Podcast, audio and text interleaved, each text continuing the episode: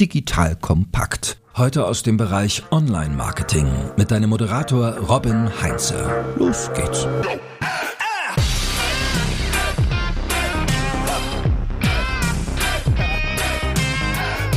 Hallo und herzlich willkommen zu einer neuen Folge von The Art of Marketing von Digital Kompakt. Mein Name ist Robin Heinze. Ich bin Mitgründer und Geschäftsführer der charmanten Online-Marketing-Agentur Morefire. Heute steht der vierte Teil unserer großen Content-Marketing-Reihe auf dem Programm und in dieser Episode wird es darum gehen, die richtigen Content-Formate für deinen Marketing-Erfolg zu finden. Das heißt, wir gucken uns etwas genauer an, welche Formate für deinen Content gibt es überhaupt? Was sind die Unterschiede dieser Formate auch so in Sachen Nutzung und Wirkung auf die Leserinnen und Leser oder Nutzerinnen und Nutzer? Und wie findest du die für dich passenden Formate, damit dein Content auch wirklich sein Ziel erreicht. Und dazu habe ich mir wie in den vorherigen Folgen auch wieder kompetente Unterstützung durch meine Kollegin und unsere Content-Marketing-Expertin Nina ans Mikrofon geholt. Nina, schön, dass du wieder dabei bist. Hallo Robin, schön wieder dabei zu sein. so, in den vorangegangenen Episoden haben wir uns genauer angeschaut, wie wir eine Content-Marketing-Strategie anfangen. Wir haben uns angeschaut, wie wir die Personas definieren, sprich die Leute, die wir mit unseren diesen Content begeistern wollen. Und dann haben wir uns angeschaut in der Folge gestern, wie wir die richtigen Inhalte für unseren Content finden. Falls du, liebe Hörerinnen, liebe Hörer, diese drei Episoden noch nicht angehört hast, dann wird es höchste Zeit in deinem Podcast-Feed ein bisschen zurückzuscrollen und diese Folgen auch nochmal runterzuladen, weil da ist wahnsinnig viel wertvolles Wissen mit drin. Heute beschäftigen wir uns dann damit, wenn wir wissen, wofür wir den Content oder welche Inhalte wir erstellen wollen, in welchem Format wir das machen, welches Format am besten passt. Und wenn ich so mit Leuten über das Thema Content spreche, die da noch nicht so viel gemacht haben, dann bekomme ich dann oft zum Einstieg so diese Frage gestellt, ja, sollen wir dann jetzt einen Blog machen oder wie sollen wir da rangehen? Nina, ich gebe einfach mal die Frage an dich weiter. Du hast sie wahrscheinlich auch schon ein paar Mal zu hören bekommen in ähnlicher Form. Also, Content Marketing starten. Sollen wir einen Blog machen oder was machen wir? Ja, ich würde mir erstmal die Frage stellen, für wen erstelle ich eigentlich den Content und welche thematischen Schwerpunkte habe ich vielleicht auch in meiner Content-Strategie? Weil wir haben zahlreiche Formate, vielleicht auch Formate, an die man nicht irgendwie direkt denkt, die wir eigentlich wahnsinnig gut nutzen können. Und da müssen wir natürlich das richtige Format für die richtige Zielgruppe finden. Das ist eine sehr diplomatische Antwort. Dann gehen wir erstmal in die große Auflistung. Was gibt es denn eigentlich alles für Formate? So Blogartikel haben wir jetzt gesagt, gibt es. Was haben wir denn noch darüber hinaus an typischen Formaten und vielleicht auch an Dingen, die die Leute nicht so auf dem Schirm haben? Bleiben wir mal in der Textform, okay?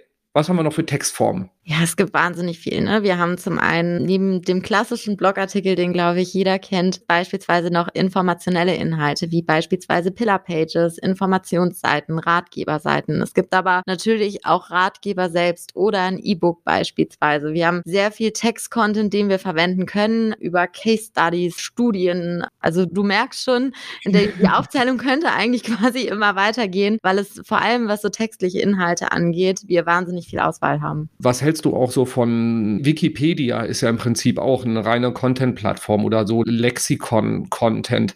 Macht es Sinn, da reinzugehen oder ist das Feld schon abgegrast? Es kommt immer so ein bisschen natürlich auch auf die Inhalte an, die ich erstelle. Passt es wirklich? Habe ich vielleicht ein Produkt oder eine Dienstleistung, was sehr erklärungsbedürftig ist, wo es wahnsinnig viel rund um das Produkt oder die Dienstleistung gibt, dass es so eine Art Wiki auch sinnvoll ist, ne? wenn ich meinem Nutzer vielleicht mein Produkt auch noch näher bringen möchte. Natürlich gibt es schon wahnsinnig viel Content-Formate in dem Sinne, aber ich würde es nie ganz ausschließen prinzipiell.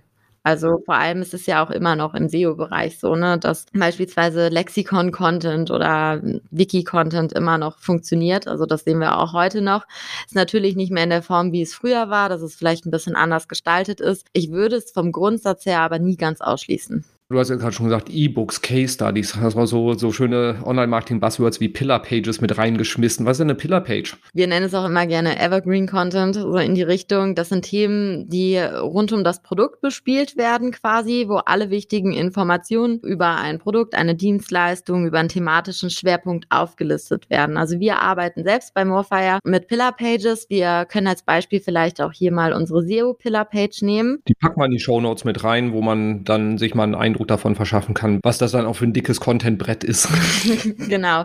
Und ich mache das jetzt auch mal anhand des Beispiels unserer SEO-Pillar-Page. Das heißt, wir haben eine Seite, auf der alle Inhalte rund um den SEO-Bereich sind. Also was ist SEO, welche SEO-KPIs, was ist wichtig im SEO-Bereich etc. Und dieser behandelt quasi in kleinen Abschnitten die Gesamtseite alle wichtigen Themen und verlinkt von der Seite selbst auf nochmal auf Hub-Seiten. Das heißt, ich habe zum Beispiel, wenn es um den Bereich SEO-Kennzahlen geht, auf der Pillar-Page einen kleinen Abschnitt zum Bereich SEO-Kennzahlen und dieser verlinkt dann direkt aber nochmal auf eine detaillierte Seite, wo ich nochmal alle Informationen rund um die Kennzahlen im Detail habe. Sehr schön. Dann sind wir direkt schon ein bisschen abgedriftet, beziehungsweise direkt eine Etage tiefer gegangen, was das Know-how angeht. Bei Text-Content, ich hatte gerade überlegt, was haben wir sonst noch so an ungewöhnlichen Formaten, die wir selber einsetzen oder unsere Kunden einsetzen, die, sage ich mal, jetzt vielleicht nicht direkt einem auch in Sinn kommen. Und da fiel mir sowas ein wie Interviews was ja auch in Textform sein kann, dass man halt eben versucht, auch irgendwie Interviewplatzierungen in Fachzeitschriften zu haben, Gastartikel auf anderen Webseiten oder in Fachzeitschriften. Und ähm, da hat der, der Felix Beilharz im Moment äh, sehr, viel Content zu veröffentlicht, wie man mit Buch-Content, sprich er hat ein Buch veröffentlicht und hat halt eben durch dieses Buch ist er in ganz, ganz viele Fernsehsendungen auch äh, zum Beispiel reingekommen,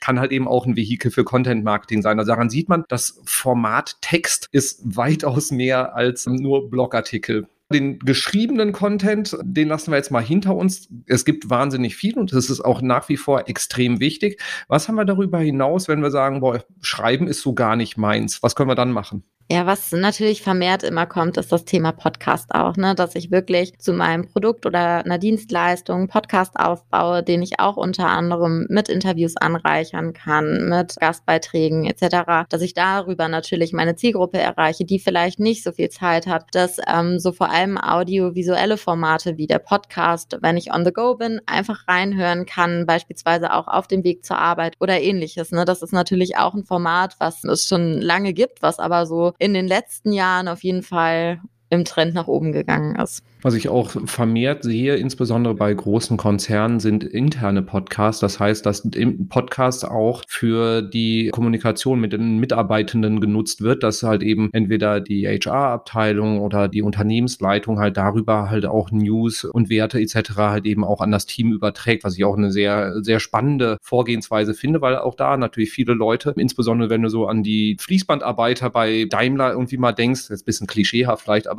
die erreicht man halt per E-Mail nicht so so wirklich gut mit Informationen. Aber auf dem Weg zur Arbeit können die halt auch einen Podcast hören. So, und auch da merkt man schon, dieses Format hat ein Riesenpotenzial. Und denkt man noch mal ein paar Monate zurück, da gab es so eine komische Hype-Plattform mal für ein paar Monate oder Wochen eher. Clubhouse. Genau. auch das war ja irgendwie Audio-Content. Die Plattform hat sich aufgrund verschiedenster Hintergründe irgendwie nicht so richtig durchgesetzt oder ist nicht so etabliert, aber man hat gesehen, wie spannend spannend das Thema Audio auch auf einmal sein kann. Genau, das stimmt. Und ich meine, im Bereich audiovisueller Content, ne, das ist ja neben Podcast zählen ja auch beispielsweise Videos damit ein, was ja immer noch ein wahnsinnig gängiges Format ist, was super funktioniert, was wir auch immer sehr stark empfehlen, wenn es vielleicht um erklärungsbedürftige Produkte oder Dienstleistungen geht. Ne? Wenn man Erklärvideos beispielsweise bereitstellt, wo eine gewisse Komplexität auch ja durch dieses Format einfach vereinfacht werden kann, durch ein gutes Erklärvideo. Ja, und ich meine auch Wir sehen nach wie vor, dass es total unterschätzt wird. Wir haben selber für uns YouTube ja vor längerer Zeit schon gestartet und da eine ganze Menge gemacht. Und wenn ich mir halt eben auch die Auswertung anschaue, sie ist bei uns auch im Marketing-Dashboard mit drin. Wir haben 3000 Stunden Wiedergabezeit in unserem YouTube-Kanal pro Monat. Wir haben keine gigantischen Aufrufzahlen pro Video, dass es das irgendwie direkt in die Hunderttausende geht oder sowas, aber 3000 Stunden, wo sich Leute mit unseren Inhalten pro Monat beschäftigen. Und das ist schon ein Brett. Also wenn man einfach sich mal darüber Gedanken macht, 3000 3000 Stunden beschäftigen sich Menschen mit deinen Inhalten, also was da dann für eine Verbindung irgendwie entstehen kann. Und das ist nur ein kleiner YouTube-Kanal von einer kleinen Online-Marketing-Agentur wie uns. Also daran sieht man schon, wie viel Power das mhm. Thema hat. Und ich meine, Video gibt es ja nicht nur in Form von YouTube-Videos, da haben wir ja noch ganz viele andere Spielmöglichkeiten, die es da gibt. Genau, also es sind nicht nur YouTube-Videos, ne? Wir können Videos wirklich sehr gezielt auch auf der Seite einbinden. Das bringt uns natürlich auch dazu, dass vielleicht dieses Video selbst auf anderen Seiten verlinkt wird, was nochmal externe Verlinkungen stärkt jetzt auch, wenn wir so ein bisschen in den SEO-Bereich wieder gehen. Im Social-Bereich ist Video neben YouTube jetzt natürlich ähm, nochmal ein wahnsinnig guter Punkt. Ne? Ich muss halt einfach schauen im Bereich Video auch, welche Plattform bediene ich eigentlich im Videobereich, wie ist so die Länge, wie wird es im Durchschnitt beispielsweise angesehen und so. Da sind so verschiedene Komponenten, die ich dann vielleicht nochmal an die Plattform anpassen muss. Du hast gerade Social gesagt, da fiel mir jetzt noch ein Format ein, so dass es auch eher Text oder vielleicht auch Bild, wie auch immer, so Präsentationen, so Slides innerhalb von LinkedIn zum Beispiel, die wahnsinnig viel Interaktion auch bringen oder dass du halt eben auch, wenn du einen Vortrag gehalten hast, die Präsentation irgendwie bei Slideshare mit einstellst. Also solche Sachen gibt es ja auch noch. Also auch so eher so unbekanntere Content-Formate, die man vielleicht einfach mal mit integrieren kann. Wäre jetzt nicht das erste, worauf ich mich stürzen würde, aber wenn ich ansonsten das Thema Content-Gefühl durchgespielt habe, dann könnte ich mich auch mal mit solchen Themen beschäftigen. Ja, definitiv. Also da macht es auch schon Sinn, wirklich mal auszuprobieren, vielleicht auch mal ein AB-Testing zu machen. Was funktioniert besser? Was hat mehr Interaktion auch mit der Zielgruppe eigentlich? Worauf wird mehr reagiert? Macht auf jeden Fall Sinn, wenn man so die Basis abgearbeitet hat, sich auch an die neuen Formate, die jetzt auf dem Markt sind, dann heranzutesten. Sehr schön. Bevor wir jetzt irgendwie noch in die letzte Nische irgendwie reingehen und äh, können alles durchspielen. Also audiovisuell hatten wir, jetzt haben wir noch rein visuell, könnten wir noch über Infografiken und Pinterest-Content und sowas sprechen. Also daran sieht man, das Spiel ist nahezu unendlich. Aber jetzt gehen wir mal einen Schritt weiter und sagen, okay, wir, wir haben jetzt verstanden, es gibt unfassbar viele Möglichkeiten. Wie finde ich denn das richtige Format für meine Zielgruppe? Wie gehst du da vor? Ja, da kommen wir wieder so ein bisschen zu meinem Lieblingsthema. Empathie für die Zielgruppe entwickeln, wie eigentlich bei jedem strategischen Ansatz. Ne? Wir arbeiten im Marketing ja häufig auch mit den Personas und wir haben natürlich dann die Persona auch in der Setcard visualisiert. Und darauf haben wir verschiedene Datenquellen auch und verschiedene Ansätze, wie beispielsweise, wie ist eigentlich das Informationsbedürfnis meiner Persona? Informiert sie sich sehr im Detail oder ist es vielleicht eher ein bisschen oberflächlich, weil aus zeitlichen Gründen eigentlich gar nicht ins Detail gegangen werden kann? Das ist so ein Punkt. Wie ist auch die Gerätenutzung? Ne? Muss ich meinen Content wirklich sehr stark mobile ausrichten oder ist es vielleicht doch eher noch webbasiert? Wie sind so ein bisschen die Interessen? Was sind die Themen? Und wie ist auch ein bisschen dieser zeitliche Druck im Alltag? Also hat die Person Persona wirklich viel Zeit, sich auch irgendwie mit dem Content auseinanderzusetzen, wie beispielsweise, wenn ich ein 50-Seiten-E-Book habe, oder ist der Zeitdruck einfach höher, dass ich ein anderes Format wählen soll und wie es vielleicht auch so ein bisschen, wenn wir im B2B-Bereich sind, die Gerätenutzung weit, also eigentlich nur im beruflichen Content. Und das sind so Aspekte, die wir uns eigentlich in der Regel anschauen, um natürlich zu gucken, wie kann ich meine Persona erreichen. Darüber hinaus natürlich auch so ein bisschen die Tonalität. Also muss ich den Content vielleicht auch so ein bisschen emotionalisieren oder ist es wirklich rein sachlich? daten- und Fakten basiert. Das sind diese verschiedenen Eckpunkte, die wir uns angucken, um dann natürlich auch das richtige Format und auch die richtige Ansprache zu finden innerhalb des Formates.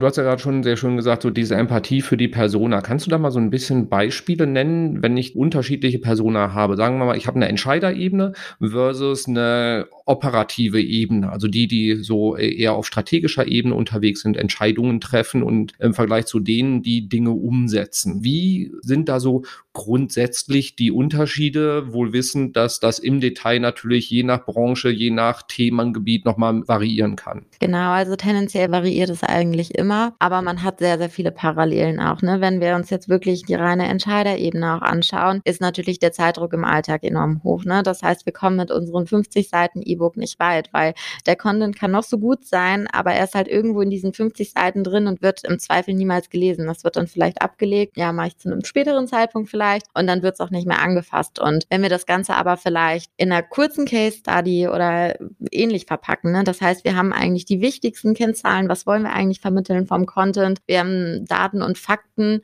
und es ist alles so auf einen Blick, ist es natürlich schon so, dass es auch unter Zeitdruck auf jeden Fall wahrgenommen werden kann. Wohingegen wir natürlich auf der operativen Ebene haben, dass NutzerInnen, die dann vielleicht unser Format sehen, selbst gerade irgendwie die Herausforderungen haben und auch wirklich mit der Aufgabe beschäftigt sind, dass sie natürlich auch die Zeit investieren können, unseren Leitfaden, den wir beispielsweise bereitstellen oder das E-Book zur operativen Anwendung natürlich auch lesen können, mitverfolgen können, Step-für-Step-Anleitungen, Listicles. Ne? Das sind alles so Formate. Die Zeit ist auch dafür da, weil das Problem ja in dem Moment auch gelöst werden muss. Okay, also das heißt, wenn wir Entscheiderebene haben, möglichst kurz und kompakt das aufbereiten, nicht zu sehr in die Tiefe gehen, weil die Tiefe ist dann meistens dann nicht so relevant, beziehungsweise nicht im ersten Schritt relevant, sondern das ist dann eher für die operative Ebene. Wenn das zum Beispiel zwei meiner Personas sind, dann wäre das halt eben ganz gute Entscheidungskriterien, dass man da halt eben dann auch mit deutlich mehr Zahlen, Daten, Fakten kommt und weniger so die Vogelperspektive dann einnimmt. Genau, vielleicht auch so ganz kurz zusammengefasst, auch so auf der Entscheiderebene ist am Ende wirklich das Ergebnis wichtig, auf der operativen Ebene meistens auch der Weg dahin.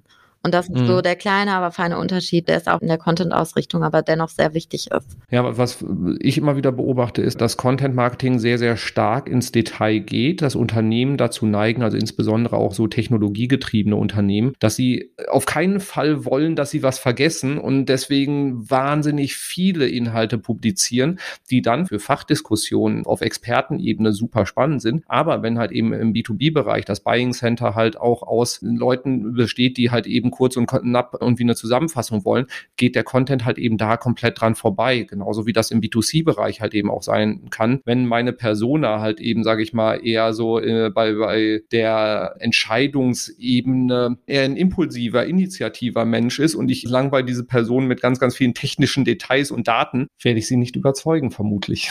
Ja. Erfahrungsgemäß ist das leider so. Da, da auch mal der, der äh, Hintergrund. Die Leute wissen ja nicht, was du nicht sagst, deswegen äh, trau dich dann auch mal äh, ruhig was wegzulassen, um die Leute nicht äh, mit zu vielen Details zu langweilen, wenn deine Zielgruppe nicht so tickt. Wenn du Ingenieure als Zielgruppe hast, wieder anderes Thema. Sehr gut. So, jetzt haben wir so ein bisschen die, die grobe Orientierung gesagt, welche Art von Content für welche Gruppe geeignet ist. Können wir das auch irgendwo mit Zahlen, Daten, Fakten rausfinden, welche Content-Formate ich verwende? Hast du da irgendwie Tipps und Tricks? Die KPIs sind eigentlich immer recht ähnlich, auch im Content Marketing. Beim Format ist es vor allem auch so ein bisschen die Interaktion. Ne? Das heißt, Bereich Video, wie lange wird das Video im Durchschnitt gesehen oder wird es vielleicht so ein bisschen abgebrochen? Wie ist die Interaktion mit dem Content? Wenn ich Infografiken habe, habe ich halt wirklich auch viele externe Links, die nochmal auf die Infografik verlinken zum Beispiel. Wir können es wirklich wieder hier an den Interaktionen machen. Wird der Content vielleicht auch weitergeleitet? Wird er geteilt? Und zum anderen natürlich auch wieder, wenn wir uns in dem High High-Quality Content-Segment befinden. Wie ist eigentlich so meine Lead-Rate? Kann ich durch den Content viele Leads generieren oder woran scheitert es vielleicht ein bisschen noch? Und dann natürlich auch wieder die SEO-Komponenten. Wenn ich den Content über längere Zeit wirklich auch auf der Seite habe, kann ich eine Traffic-Steigerung verzeichnen? Ist meine Sichtbarkeit vielleicht gestiegen und so weiter und so fort? Also es sind die Kennzahlen, die wir auch in den vergangenen Folgen schon hatten, aber eben auf ein bisschen anderer Ebene. Ich fasse mal zusammen was wir beim Thema Content-Formate heute alles gelernt haben. Es gibt weitaus mehr als Blogartikel. Es gibt ganz, ganz viele Textformate und die solltest du auch dir mal durchdeklinieren und mal gucken, welches könnte denn bei dir besonders gut passen. Also vom Blogartikel über Evergreen-Inhalte in Form von Pillar, Cluster, Hub-Pages. Ähm, wenn dir das jetzt gerade zu viel äh, Buzzword, Bingo und Fachsprache ist, kein Problem. Wir packen Beispiele in die Shownotes, dass du auch ein Gefühl dafür kriegst, was wir damit eigentlich meinen. Du kannst E-Books machen, du kannst Case-Studies machen, Checklisten machen, Fachzeitschriften, da kannst du Beiträge veröffentlichen, Gastartikel in auf anderen Webseiten. Du kannst PR-Arbeit machen, Interviews geben. Du kannst auch, wenn du magst, ein Buch schreiben, weil auch das kann sehr, sehr guter Fachcontent sein. Es gibt dazu noch Audio-Content, wie diesen Podcast, den du jetzt gerade hörst, was nichts anderes ist als Content in Audioformat. Es gab auch mal Clubhouse, aber das ist ein anderes Thema.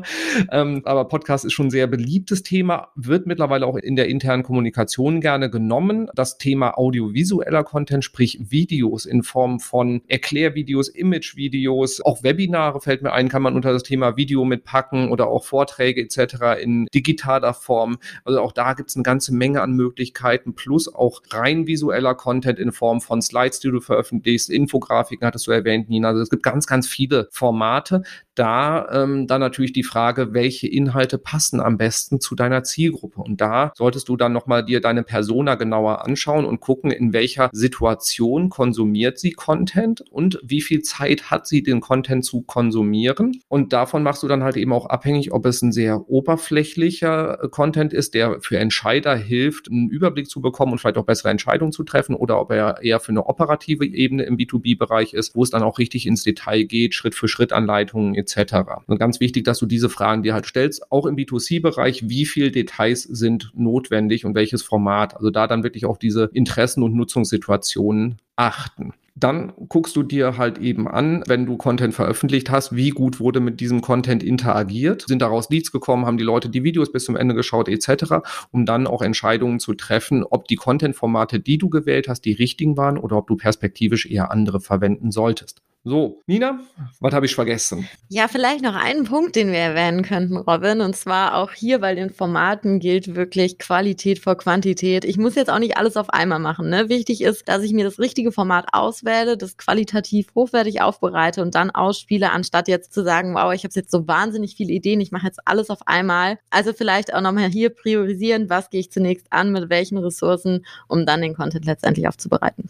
Ja, genau. Und in der vorherigen Folge hatten wir ja auch das Thema Content Recycling dann noch. Und wenn du dann einen super Qualitätscontent zum Beispiel in Form eines E-Books gemacht hast und dann sagst so, okay, jetzt traue ich mich an das Thema Video ran, dann nimm das Ding als Basis, weil es gut funktioniert hat und äh, sorg dafür, dass dann halt eben noch ein anderes Format dann daraus entsteht, weil du weißt, dass der Inhalt schon mal gut ist. Genau. Sehr schön. Eine tolle Ergänzung, Qualität vor Quantität. So, liebe Zuhörerinnen, lieber Zuhörer, wir sind kurz vor Ende der Content Marketing Serie und morgen morgen bekommst du dann den wahrscheinlich für dich aus betriebswirtschaftlicher Sicht wichtigsten Teil zum ganzen Thema Content Marketing, nämlich wie wird aus Content denn auch Umsatz? Sprich, wie gewinnst du Leads und Kunden über Inhalte? Und dazu haben wir auch ganz viele spannende Ideen wieder für dich zusammengetragen. Deswegen sei gespannt auf das, was morgen kommt. Wenn du den Podcast noch nicht abonniert hast, dann wird es jetzt höchste Zeit. Wenn du die vorherigen Folgen noch nicht gehört hast, dann hole das auch noch ganz, ganz, ganz schnell nach, weil du hast dann den kompletten Content Marketing Überblick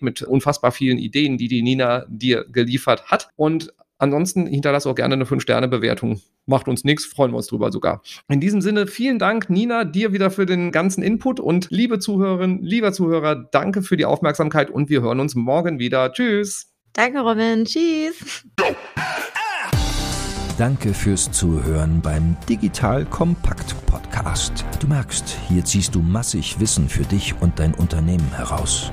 Wenn du mit uns noch erfolgreicher werden möchtest, abonniere uns auf den gängigen Podcast-Plattformen. Und hey, je größer wir werden, desto mehr Menschen können wir helfen. Also erzähl doch auch deinen Kolleginnen und Kollegen von uns. Bis zum nächsten Mal.